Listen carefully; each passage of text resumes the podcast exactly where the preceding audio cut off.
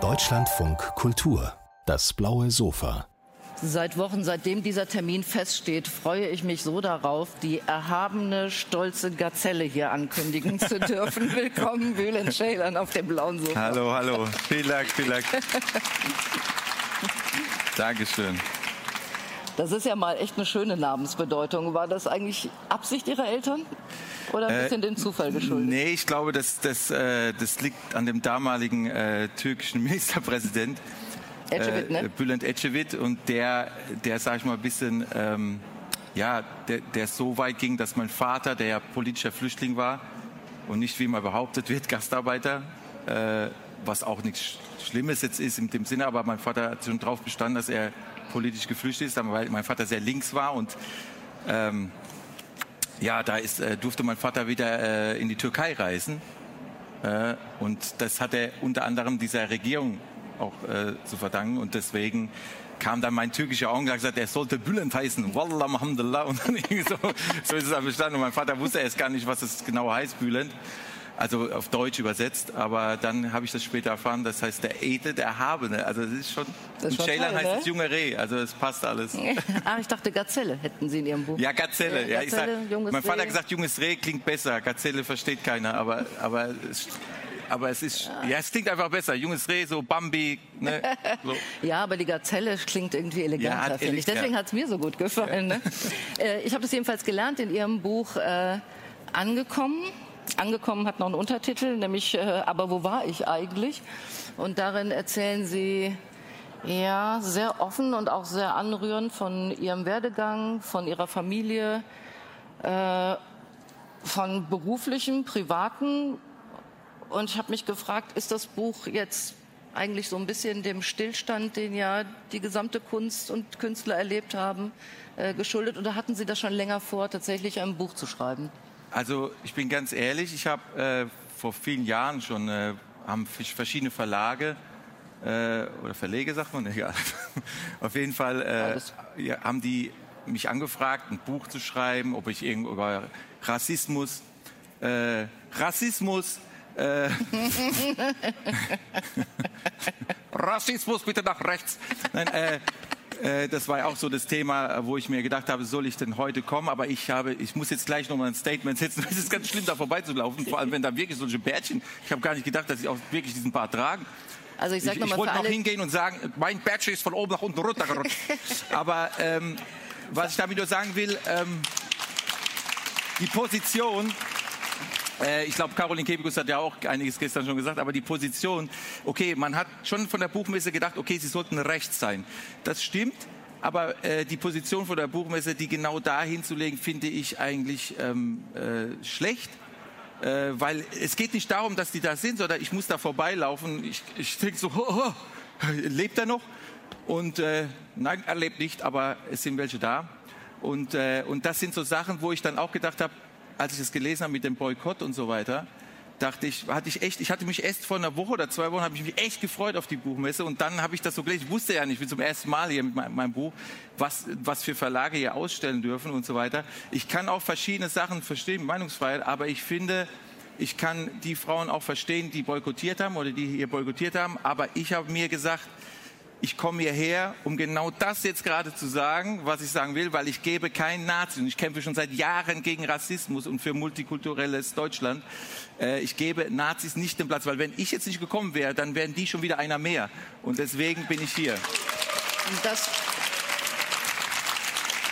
aber das, das wollte ich nur mal hier kurz sagen, aber jetzt können wir gerne nicht so viel Platz denen jetzt geben von, an Werbung, negative Werbung, sondern gerne wieder zum Buch.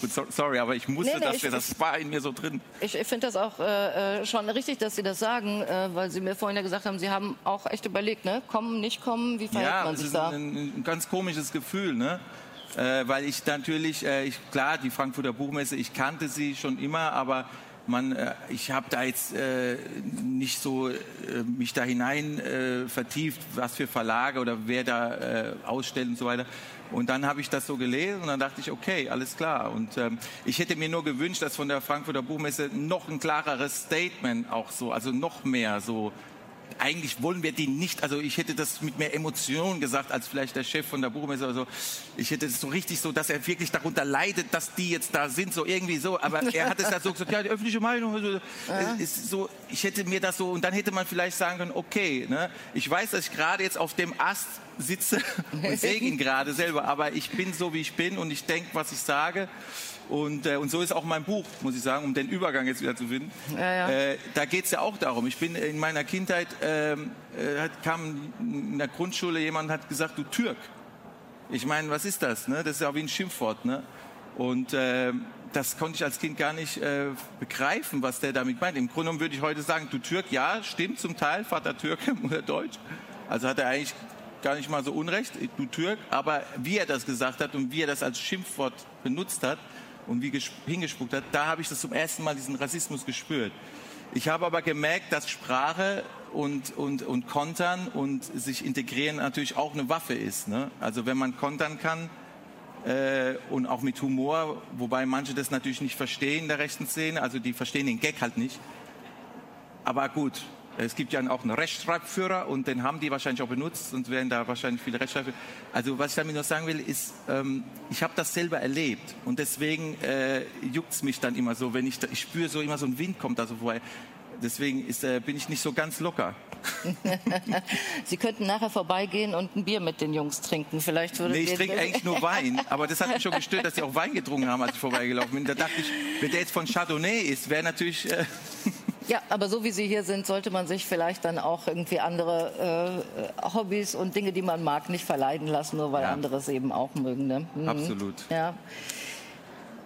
Ich, ich habe mich gefragt, hm, warum es auch Ihnen so wichtig war, also man lernt ja kein, keine andere Person Bülent Ceylan kennen als äh, den Bülent Ceylan, den man auf der Bühne kennt, sondern ich hatte eher das Gefühl, es sind noch Facetten, die hinzugefügt werden. Ja? Also auch mit einer wirklich ähm, sehr großen Offenheit. Wenn man sie von der Bühne kennt, dann hat das schon so Rockstar-Appeal, ja, auch so wie sie auftreten. Wenn man das Gefühl hat, sie gehen fast, ist jetzt hier ein bisschen schwierig, weil die Abstände so groß sind, aber in einen Infight mit dem Publikum, so sehr körperliche Auftritte. Und das ist aber eher ein stilles Buch. Es ist ein sehr ähm, emotionales Buch. Ich habe ja. Ich habe das für, für meine Familie erstmal geschrieben, weil ich mir natürlich, um das nochmal die Frage nochmal von vorhin zu beantworten, es war so, dass natürlich die Corona-Zeit, wir, hatten ja so wie Berufsverbot, also ne, kann man ja so sagen, also das heißt, wir konnten ja, wir waren zu Hause, die ganze Kultur war ja irgendwie, äh, ja. wussten gar nicht wohin, was sollen wir jetzt machen. Und dann habe ich gesagt, jetzt nutze ich diese Zeit, äh, ich, weil ich bin so jemand, ich muss was machen auch. Und ich habe schon, habe nie Zeit gehabt für ein Buch. Und dann habe ich gesagt, jetzt nutze ich diese Zeit. Insofern ist die Frage berechtigt. Ich habe die Corona-Zeit benutzt dafür, dass ich, äh, dass ich jetzt dieses Buch schreiben kann, äh, mit Astrid Herbold zusammen. Und, äh, und bin, ja, ich habe erst noch überlegt, ich bin jetzt 45, soll ich denn Biografie, ja, äh, gut, in der Wikingerzeit wäre man mit 45 ja schon, äh, sag ich mal, tot.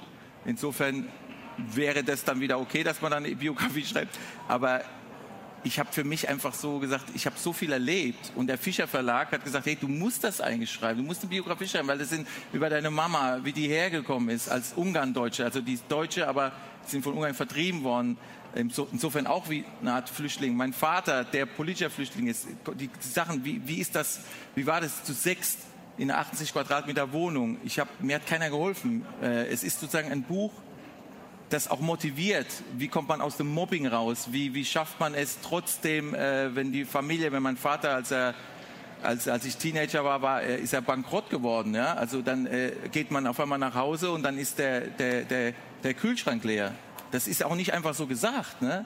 Man geht einfach, man macht den Kühlschrank auf und merkt, äh, Mama, warum ist denn das nicht da? Und so. der Obstteller ist vor allem nicht leer. Das ist, äh, und das war für meine Mutter immer äh, äh, ein Statussymbol, dass der Obstteller voll ist, weil sie kommt aus der, sie ist 42 geboren, sie hat als Kind äh, in der Nachkriegszeit in Deutschland auch äh, wie Kinderarbeit verrichtet, indem sie auch mal von äh, wohlhabenden Familien äh, Toiletten geputzt hat, muss man einfach auch mal so sagen.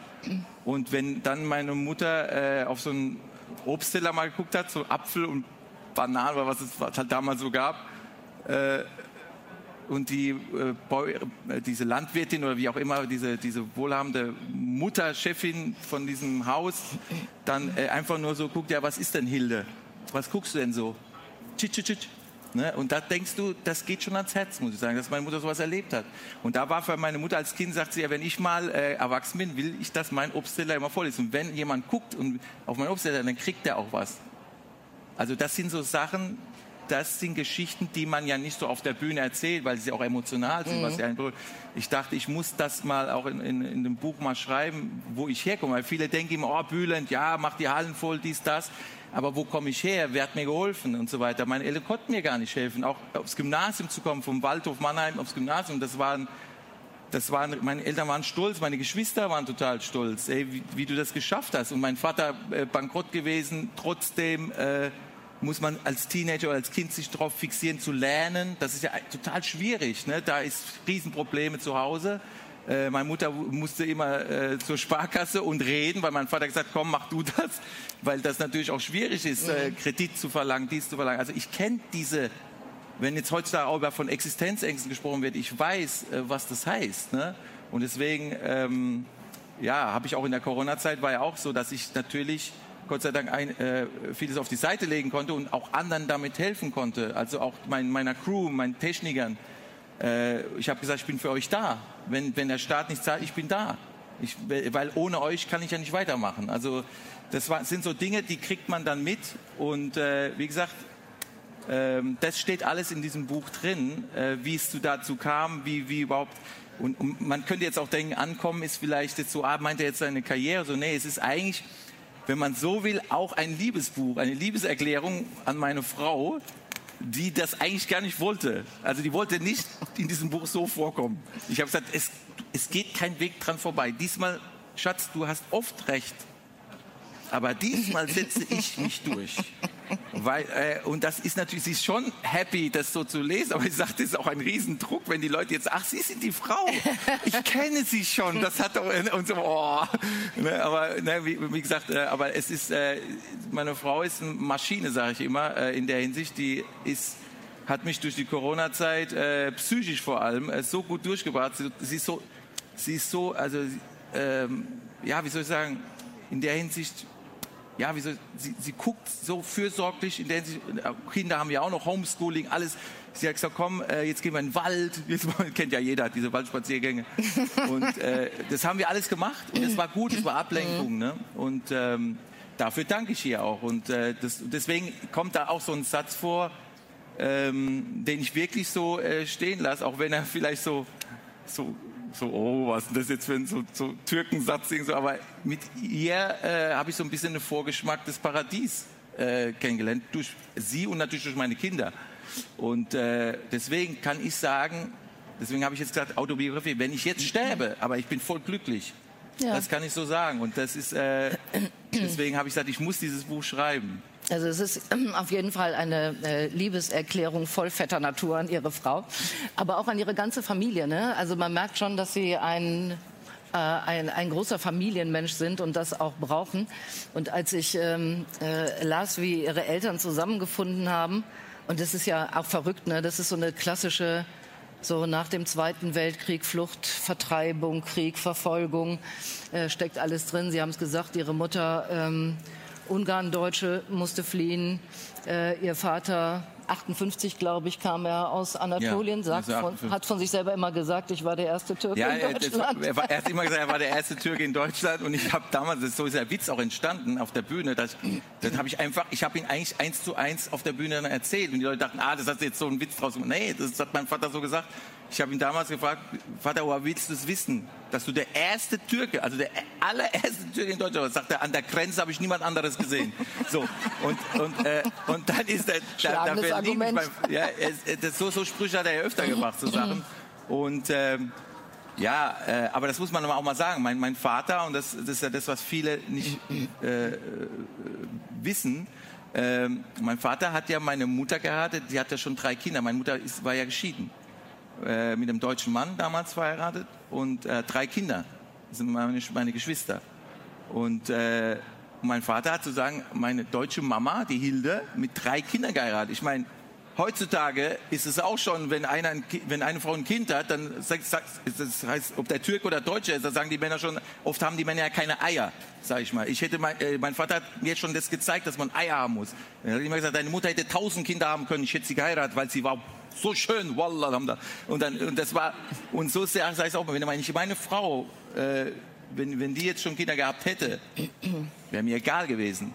Deswegen, und das ist so, finde ich, eine super geile Einstellung. Also er war vielleicht auch in manchen Sachen altmodisch oder so, aber, aber in der Hinsicht total modern, wenn man das jetzt so im Nachhinein so denkt, hey, ein Türke, der in damalige Zeit, eine deutsche Frau heiratet mit drei Kindern, da war ja, äh, ne, da, mhm. auch die Leute, was, was sagen die Leute damals, war meiner Mutter und meinem Vater egal. Wir lieben uns, fertig. Ja, das finde ich auch interessant. Ich meine, auch weil Sie sozusagen am Anfang nochmal von dem Mobbing und den Schimpfworten äh, oder die Sie dann als Schimpfworte begriffen haben, erzählt haben. Wenn man Ihr Buch liest, dann schreiben Sie ja, ja, meine Mutter hatte die Hosen an, die hat gesagt, wo es lang geht. Ne? Ich, ähm, ja, mein Vater hat gesagt, okay, ich akzeptiere. Äh, und ähm, ich habe mich gefragt, also ob, ob sozusagen die, die türkische Herkunft Ihres Vaters welchen Einfluss das eigentlich in ihrer Kindheit hatte, weil sie, so wie Sie es beschreiben, äh, äh, kommt da nicht so viel vor. Sie schreiben schon von gegenseitigen Familienbesuchen. Es gab mhm. offenbar Verwandte in Düsseldorf, habe ich es richtig in Erinnerung? Wuppertal. Im Wuppertal war es. Äh, äh, und äh, dass bei diesen gegenseitigen Besuchen es dann schon zu Irritationen kam, wenn Ihre Mutter sagte, ich fahre doch hier morgens nicht so ein Riesenbuffet auf. Und wenn Sie zu Besuch waren, sagten, ich will ein Marmeladenbrot, sagt ja, der kleine man, ja, das, man muss dazu sagen, meine türkische Tante in Wuppertal, das ist so, der Onkel damals äh, schon sagte immer Diktatur, Diktatur. Also meine Tante war so wie eine Diktatur, also was sie sagt, ne? Mhm. Und da heißt es auch wieder dieses Klischee Kopftuch oder so. Nee, meine, meine Tante, die hatte Kopftuch, aber die hatte Sagen. Mein Onkel hat alles gemacht. Also die, die, wenn die was gesagt hat, jeder ist ruhig gewesen. Und äh, aber bei mir hatte sie manchmal so eine Ausnahme gemacht, weil, äh, weil morgens gab es da äh, auf einmal Hähnchen, das und alles Mögliche. Und ich so, ich, ich will aber nur Marmeladebrot. ne? Und die so, warum? Was das? Ne? Der hat sich da innerlich natürlich auf Türkisch hat sie das gesagt, also von mir nicht. Ich, kannte, ich kann ja nicht so türkisch. Ne? Und äh, dann hat sie, so wider Willen, hat sie aber dann trotzdem äh, dann ja. in, der, in, die Küche gegangen und hat mir damals, ein, ein, äh, das war, kann ich mich echt noch erinnern, ein Marmeladebrot gemacht. Und das war, weil ich das, ich, ich kenne das halt so. Ich kenne das, morgens isst man, mittags äh, gibt es Mittagessen und abends Abendbrot. Ne? So ist es doch. Und, äh, und abends gibt's aber richtig viel. Ne? Da ist also, ich meine, wenn man abends mal essen geht in Deutschland, ist auch was anderes. Aber jetzt, wenn man so zu Hause ist, gibt's abends ja nicht so jetzt, oh, jetzt gibt's noch das und dann dies und Lamm und was weiß ich. Und äh, das, äh, da, da, da hat meine Mutter sich schon durchgesetzt. Oder wenn Verwandtschaft kam, äh, äh in diese 68, 68 Quadratmeter wohnen wir. Es waren schon zu sechs, da kommt doch die Verwandtschaft. Also man musste drüber klettern. Ne? Mhm. Also es war ja, äh, wenn man irgendwo hin wollte. Ähm, und da war es natürlich schon so, dass manchmal so, ja, die Erwartung war von der Hilde, also meiner Mutter, ja, was ist jetzt, äh, wir haben jetzt, wollen jetzt abends noch was. Meine Mutter hat gesagt, nach 20 Uhr gibt's nichts mehr. Ne, das ist jetzt fertig. ne, weil meine Mutter gesagt, nee, gab's heute, es gab ja schon Essen. Äh, meine Mutter sagt, ich koche doch jetzt nicht nochmal. Also, mein Vater hat sich natürlich dann war so hin und her gerissen. Auf der einen Seite äh, liebt er ja meine Mutter, aber jetzt vor der Verwandtschaft wollte er dann doch so ein bisschen dastehen, so wie der Macho. Also meine Frau macht schon, was ich sage, aber meine Mutter hat nur so geguckt und mein Vater, okay, okay. Also das war schon manchmal Konflikt auch, aber am Ende haben sich dann alle wieder äh, vertragen und äh, es war auch irgendwo witzig. Ne? Also wenn ich so drüber erzähle, hat man ja so eine Art Kopfkino und, äh, und es ist im Grunde wie so ein kleiner Kinofilm, Comedy-Kinofilm, was da bei uns passiert ist, muss man ehrlich so sagen. Aber es hat am Ende hat es keinem geschadet. Äh, meine Mutter hat sich durchgesetzt und und ich bin froh, ehrlich gesagt, weil ne, das ist, äh, mein Vater war ja am Ende eigentlich auch froh. Weil er gesagt hat, schon je, jedes Mal so viel Verwandtschaft zu Hause. Da, auch, da war ganz vorher sein deutsche Frau, die sagt, komm, jetzt brauchen wir auch mal Wochenende für uns. Mhm. Ja, also das ist, äh, das ist ähm, ich merke das auch bei mir selber manchmal. Ich bin, ich bin gerne zu Besuch, habe auch gerne Besuch, aber manchmal so brauche ich auch so mal für mich. Und ja, äh, das habe ich dann wahrscheinlich von meinem Vater und meiner Mutter auch mal geerbt. Ich habe nur nachgefragt, äh, vor allen Dingen, weil, ähm, weil, weil ich dachte, so ähm, dieser Einfluss Ihres Vaters, ich meine, der war natürlich da, ne? aber mit diesem kulturellen türkischen Hintergrund, der, der kommt gar nicht so richtig zur so. Geltung. Ne? Und in ihrer bei ihrem Bühnenauftritt spielen sie damit, mhm. ne, klar. Aber so, so hat man das Gefühl, ist es eigentlich in der Kindheit kein großes Thema gewesen. Naja, ich habe ja, ich hab ja deutsche Geschwister mhm. und, äh, und mein Name Bülent, äh, ich spreche es jetzt deutsch aus, Bülent, weil normal ist Bülent, aber das gefällt mir gar nicht. Okay. Äh, deswegen Bülent und das haben aber viele auch nicht verstanden damals. Ne? Wenn, ich, wenn mich an jemand gefragt hat, äh, wie heißt du? Und ich so, Bülent. Und die so dann, wie? Und das hat mich schon gestört. Ne? Es ist doch gar nichts, ist nicht laut, man kann es ganz deutlich hören. Mhm. Okay, mal, ob man da jetzt ein D am Ende macht oder ein T, kann man sich drüber streiten. Bülent, Bülent. Aber man hört doch das. Ne? Und dann haben, wie nochmal? Und dann ist so Bülent, Bülan, Bülan, Bülot. Nee, also das war dann so, ich übertreibe jetzt ein bisschen, aber es war oft so. Und da hat meine Schwester, meine Schwester ist sechs, sieben Jahre älter, die, hat, die war Billy Idol-Fan. Und dann hat sie gesagt, hey, nenn dich doch Billy. Das ist ein Spitzname. So, jeder hat einen Spitznamen. Und so, dann war ich damals echt Billy, wenn ich so drüber nachdenke. Äh, gut, dann kamen irgendwann diese Kondome raus. Äh, und dann habe ich gesagt, nee, das ist nicht gut. Ne? äh, da habe ich echt gedacht, das, so darf ich nicht mehr heißen. Und vor allem habe ich dann auch immer mehr gesagt, warum stehe ich nicht zu meinem Namen? Ich habe diesen Namen bekommen von meinem Vater. Äh, meine Mutter hat ihn ja auch akzeptiert, sie hätte ja auch was sagen können. Fanden alle den schön. Und dann ich gesagt, ja. Und, äh, und das war, glaube ich, die Identifikationskrise, die man auch als Jugendlicher mal hat. Und äh, vor allem, wenn man dann noch mit deutschen Geschwistern aufwächst und dann sagen die, aber ihr seht euch gar nicht so ähnlich. Ja, meine Schwester blond, äh, grüne Augen. Ne? So. Und mein Vater aber, und jetzt kommt der Witz, mein Vater, der Türke ist, hatte blaue Augen. Genau, Sie sagen also immer, jetzt Kinder, türkisches Aussehen ja, haben Sie von Ihrer Mutter. Ja, und äh, mhm. Äh, das türkische Aussehen habe ich von meiner Mutter, die eigentlich deutsch ist. Genau, und das ist so Stichwort Schubladendenken. Also mein Vater war, die Leute haben mir gesagt, ah, die hat eine türkische Mama, einen deutschen Papa. Nee, nee, er ist der Türke. Meine Mutter ist die Deutsche. Also das war, äh, und deswegen war meine Schwester, sah eigentlich dann meinem Vater ähnlicher. und ich eher meiner Mutter. Aber das ist, äh, aber das, man muss einfach mal, da sieht man mal wieder, dass man so nicht denken kann. Ne? Ah, der mhm. sieht so aus, dann sieht der Mutter so aus. Nee.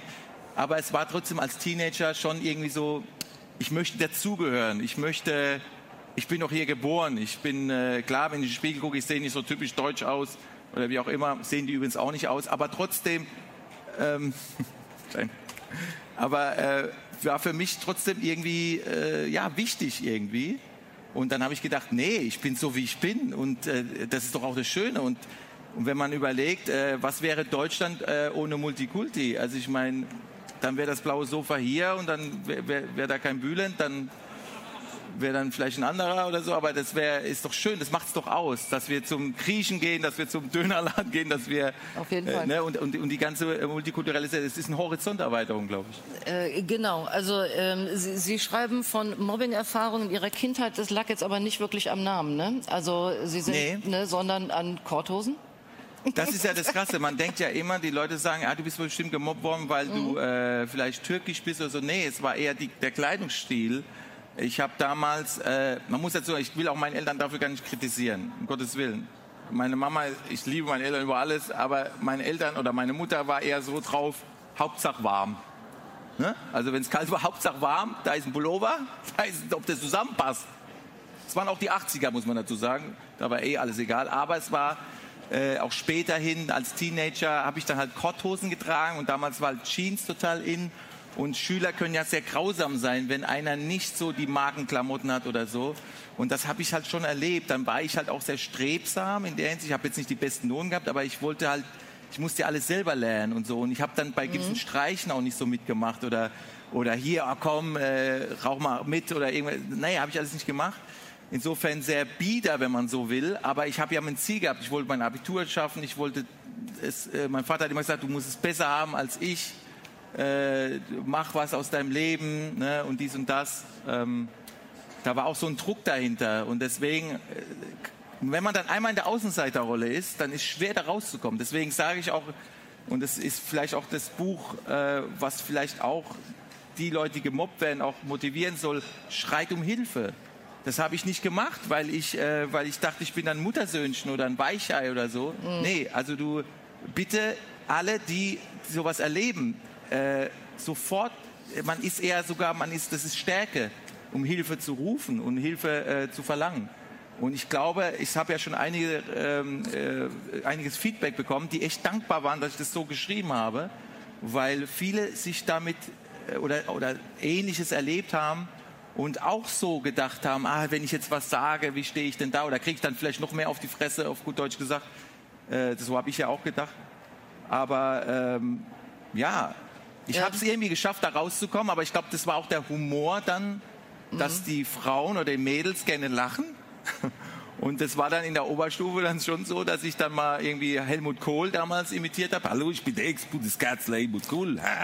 Und das war halt total krass. Auf, guck mal, hey, wie redet der? Oder wie Boris Becker war ja damals auch total in, den zu imitieren. So, ey, mhm. super, ich bin heute hier bei blauem Sofa. Und äh, das war total in damals. Und da haben die Mädels natürlich gelacht. Und auf einmal waren die, die immer so cool waren, auf einmal, hey, wieso sind die Mädels jetzt beim Bühlend? Ja, weil hier wird gelacht. Und, und, ihr seid, ihr habt nur Markenklamotten, aber hier wird gelacht. Und das war so, ähm, ja, mein, mein, mein Filter oder mein, wie, wie soll ich sagen, wie ich da, wie ich da durchkam oder beziehungsweise wie die Popularität dann in der Schule auf einmal immer größer wurde. Auf dem Schulfest aufgetreten mhm. und dann kam auch die erste Freundin mit 17, ne?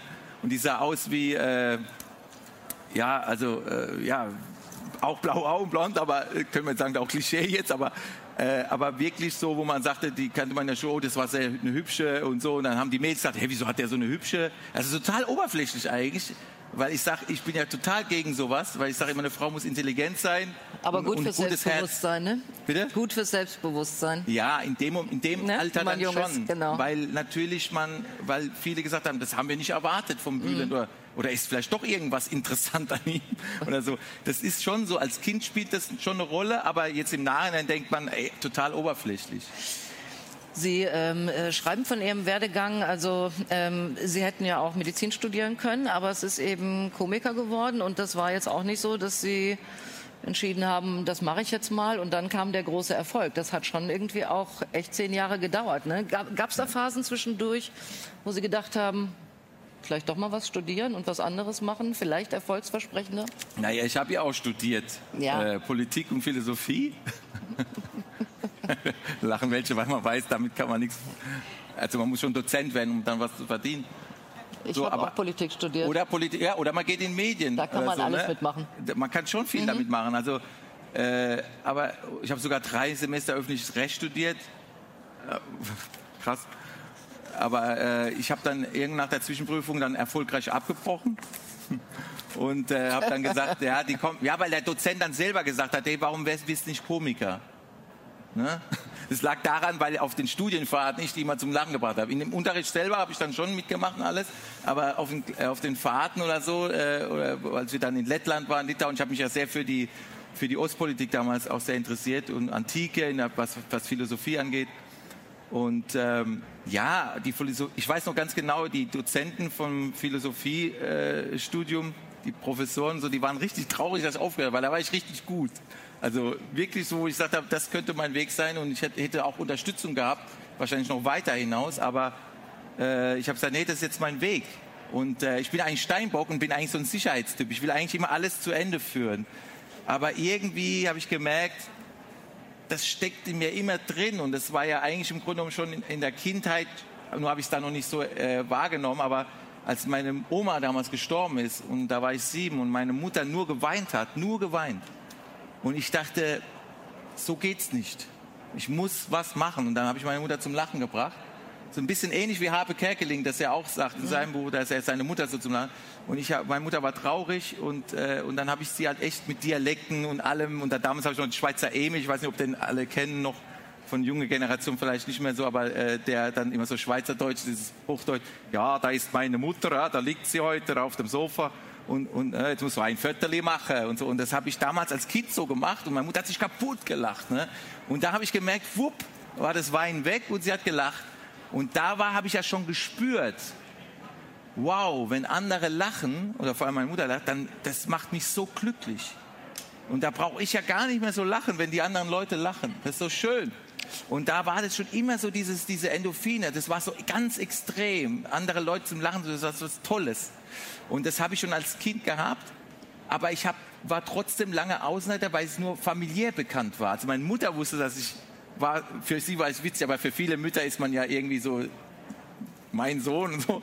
Aber das hat sich dann später erst rauskristallisiert auf dem Schulfest, dass ich dann gesagt habe, ich möchte was auf der Bühne machen. Da haben die Lehrer schon geguckt, was, du möchtest was machen. Aber ja, ich möchte den Boris Becker imitieren. und so, so kam das dann Schritt für Schritt. Ähm, ich kriege jetzt zwar Zeichen, dass wir langsam zu Ende kommen müssen. Schade. Eigentlich, genau, ja, ich finde es auch sehr schade. Ich merke gerade, dass ich auch so viel geredet habe. Ne? ähm, äh, ja, aber eine Frage hätte ich tatsächlich noch, weil äh, Sie sind sehr erfolgreich. Das ist auch die Auftritte finde ich spektakulär. Ja, das ist echt so mitreißend und energiegeladen. Äh, und trotzdem, Sie machen das jetzt seit über 20 Jahren. Wir hatten jetzt auch Corona. Das zwingt einen ja auch noch mal einen Schritt zurückzugehen und nachzudenken. Und man merkt, dass Sie jetzt wieder ein bisschen mehr singen. Ja, neulich habe ich Sie beim Kleinkunstpreis bei der Übertragung gesehen, wie Sie Schubert gesungen haben. Das fand ich schon mal spektakulär. Dass Sie ein Herz für die Rockmusik haben, ist, glaube ich, allen bekannt. Äh, aber diese 25 Jahre sind es, also fast, ne? Fast, ja, ja 23. Sind, die einem so in den Knochen stecken. Überlegt man da auch vielleicht noch mal so tatsächlich ganz andere Wege auch einzuschlagen oder neue Wege dazuzunehmen? Was das Buch jetzt angeht oder überhaupt? Nee, überhaupt. Also vielleicht wieder Richtung mehr Musik. Ja, also die Musik war ja schon immer in mir drin. Also ich habe ja damals auch äh, als Teenager dann oder später auch so eine, wie so eine Rockband dann gehabt und so weiter. Und äh, die Comedy war natürlich immer ein Tick höher. Also so die, das war immer natürlich, das ist mein mein Ding. Aber Musik war auch schon immer irgendwie mein Ding. Also das war nur äh, das eine hat sich halt dann äh, durchgesetzt und dann jetzt komischerweise äh, war vielleicht auch liegt es auch natürlich an der Sendung Mars Singer, dass ich da als Engel aufgetreten bin mhm. und erstmal nicht als Bühlen. Das heißt, die Leute hatten keinen Schubladen, also die haben nur diesen Engel gesehen und die mussten raten, wer steckt hinter diesem Engel. Natürlich hat der ein oder andere Fan schon gesagt, es muss doch der Bühlen sein, die mich schon kannten, auch live, weil ich live immer schon am Ende meiner Comedy Show mal was gesungen habe. Aber jetzt war das so, man hörte nur diesen Gesang. Und, und auch danach ging es echt äh, so ab, dass die Leute gesagt haben, ey, wenn, du ne, wenn ich zu deiner Comedy-Show gehe, bitte kannst du auch noch ein paar Lieder von Mars Singer singen. Und so hat sich das etabliert und jetzt ist es wirklich so, dass ich in vielen Musikshows und äh, oder alles, was mit zu, Musik zu tun hat, echt äh, eingeladen werde oder auch singen soll, dies und das, was ich natürlich sehr gerne mache.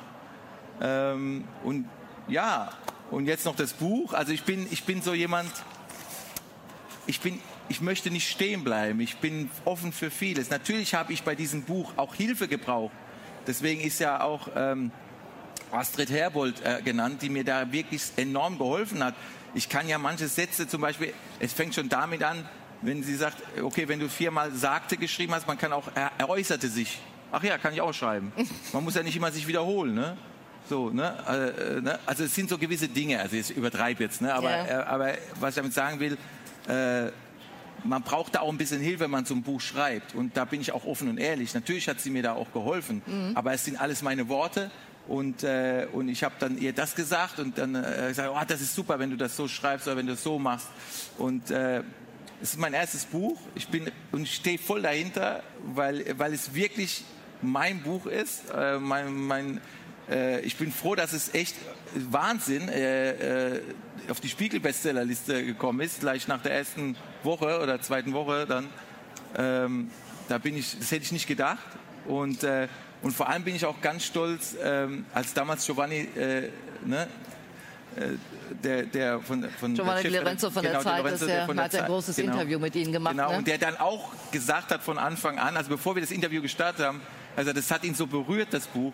Und da dachte ich, oh, wenn der das auch schon sagt, da habe ich mich schon ein bisschen, wie, also da war ich schon, man sagt, man muss ja immer aufpassen in Deutschland, äh, man darf ja nicht sagen, ich bin stolz, aber ich bin schon ein bisschen auch stolz, Doch, dass das so sagen, ja. geworden ist, wie es geworden ist. Ja, und es ist wirklich auch äh, ein empfehlenswertes Buch. Ich kriege hier schon Vielen heftige Dank. Zeichen. Zeichen, ja, von Vielen der Aufnahmeleiter. Dank ja. für den Besuch auf dem blauen Sofa. Ich danke euch. Wir haben es geschafft, eine halbe Stunde nicht über Haare zu sprechen. Das finde ich gut. Vielen Dank. Vielen Dank.